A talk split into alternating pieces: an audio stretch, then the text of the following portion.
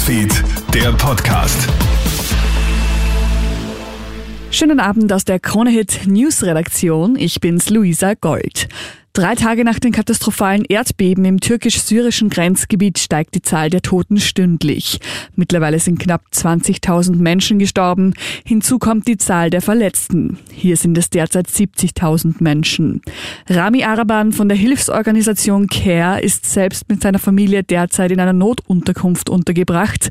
Dort werden die Reserven immer knapper. Es reicht nicht.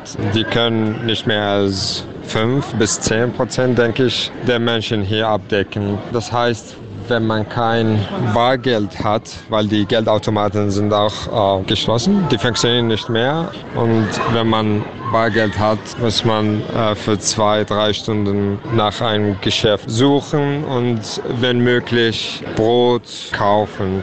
In Brüssel haben sich heute die 27 EU-Staats- und Regierungschefs zum EU-Sondergipfel getroffen. Der Gast des Tages war heute früh der ukrainische Präsident Zelensky. Dieser hat seinen persönlichen Auftritt für einen erneuten Appell zu mehr Waffenlieferungen genutzt. Er habe gehört, dass man der Ukraine Waffen zukommen lasse, sowie die entsprechenden Flugzeuge, sagte Zelensky nach Beratungen. Er werde nun vier Augengespräche führen und auch das Thema Kampfjets ansprechen.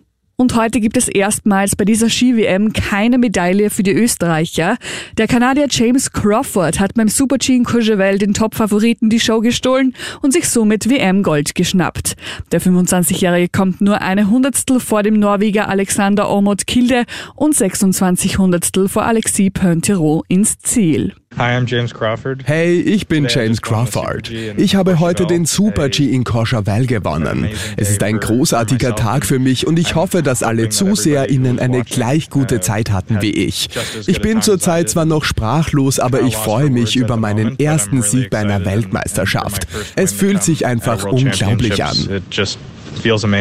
So der Kanadier zu Kronehit Pistenreporter Stefan Steinacher. Bester Österreicher wird Raphael Haser auf Platz 5. Das war's mit deinem heutigen Nachrichtenupdate. Ich wünsche dir noch einen schönen Abend. Kronehit Newsfeed, der Podcast.